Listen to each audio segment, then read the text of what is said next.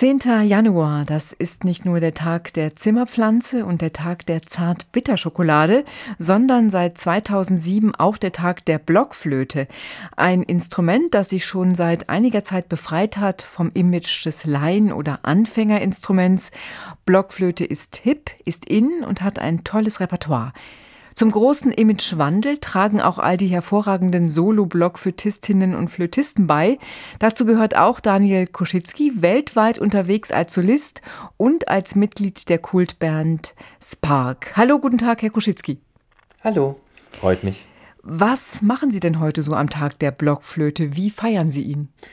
Natürlich spiele ich einiger meiner Instrumente und genieße den Klang und da sie bei mir offen in äh, meinem Arbeitszimmer stehen, genieße ich auch den Anblick dieser Instrumente. Was halten Sie eigentlich von so einem Aktions- oder Gedenktag, wenn man das so nennen kann? Macht das Sinn? Ach, ich finde es eigentlich recht cool. Das bringt, bringt einfach das Instrument so ein bisschen ins Bewusstsein. Die Blockflöte ist ja wohl das klassische Anfängerinstrument. Also für unzählige Kinder ist und war sie der erste Kontakt mit Musik. Auch damit selbst Musik zu machen. Ist das Fluch oder Segen für die Blockflöte?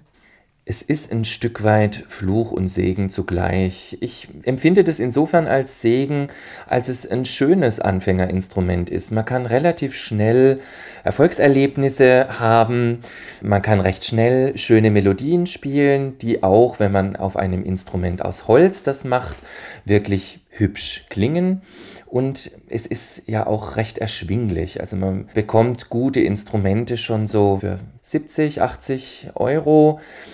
Und von daher finde ich, eignet sich das Instrument als äh, Anfangsinstrument. Fluch ist es in, insofern, als äh, eben doch zum Beispiel noch diese sogenannte deutsche Griffweise noch unterrichtet wird oder dass der Instrumentalunterricht an sich an dem Instrument teilweise noch nicht so gut ist, wie er sein sollte oder sein könnte und dass eben äh, nach wie vor dieser äh, Glaube herrscht, dass es nur ein Einstiegsinstrument ist, dass man also überhaupt keine Entwicklungsmöglichkeiten hat. Das finde ich schade und da denke ich, ist aber in den letzten Jahren auch schon von vielen Blockflötistinnen und Blockflötistinnen gezeigt worden, dass es da ganz viel zu entdecken gibt.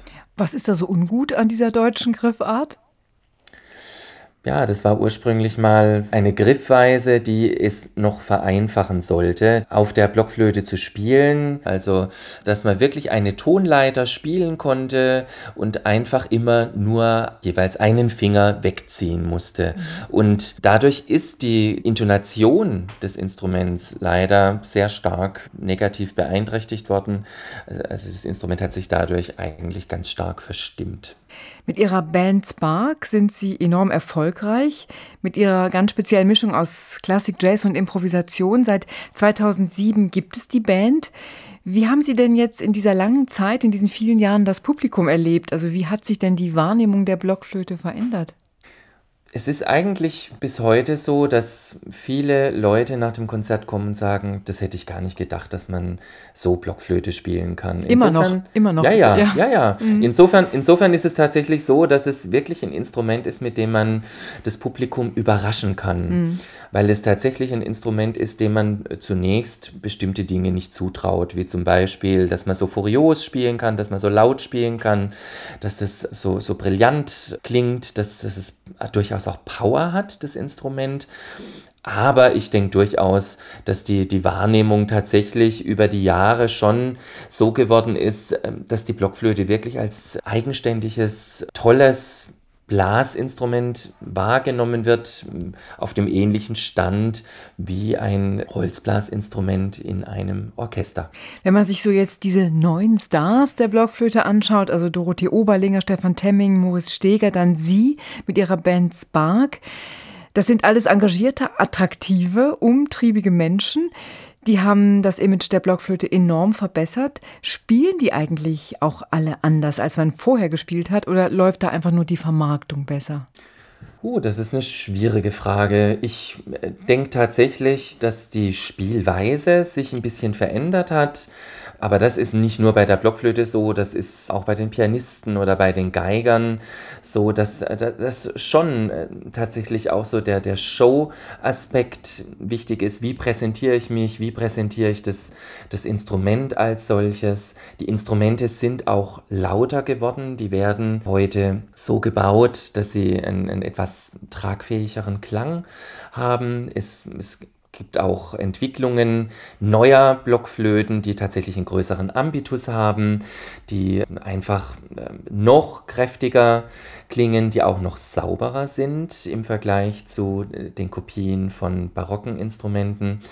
Und das alles hat dazu beigetragen, dass das Instrument tatsächlich anders wahrgenommen wird. Sie haben es eben schon mal angesprochen, dass wenn man einsteigt, schon relativ günstig eine Blockflöte bekommt.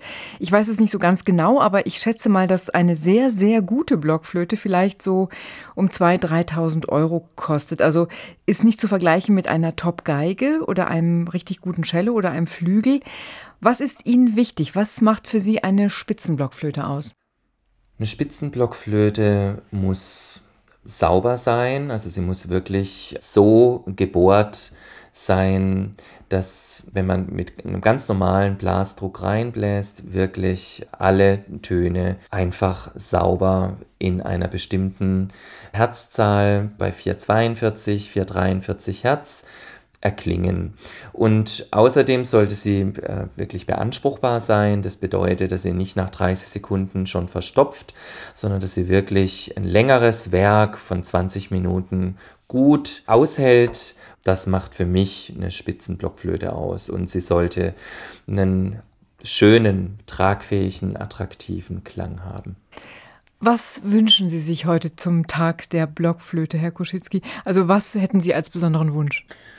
Ja, für die Blockflöte würde ich mir wünschen, dass sie in, in das allgemeine Bewusstsein noch ein bisschen mehr als vollwertiges, großartiges, stets überraschendes Instrument sich bewegt und ja, dass sie nicht nur am Tag der Blockflöte, sondern auch an den, an den 364 übrigen Tagen mit Freude in vielen Haushalten gespielt wird und äh, dass wir so mit diesem Klischee des Instruments, des, des, des, des Folterholzes, das dann so äh, zu Beginn der Weihnachtszeit aus der Schublade rausgeholt wird und traktiert wird, ja, das wünsche ich mir, dass wir das irgendwann ad acta legen können.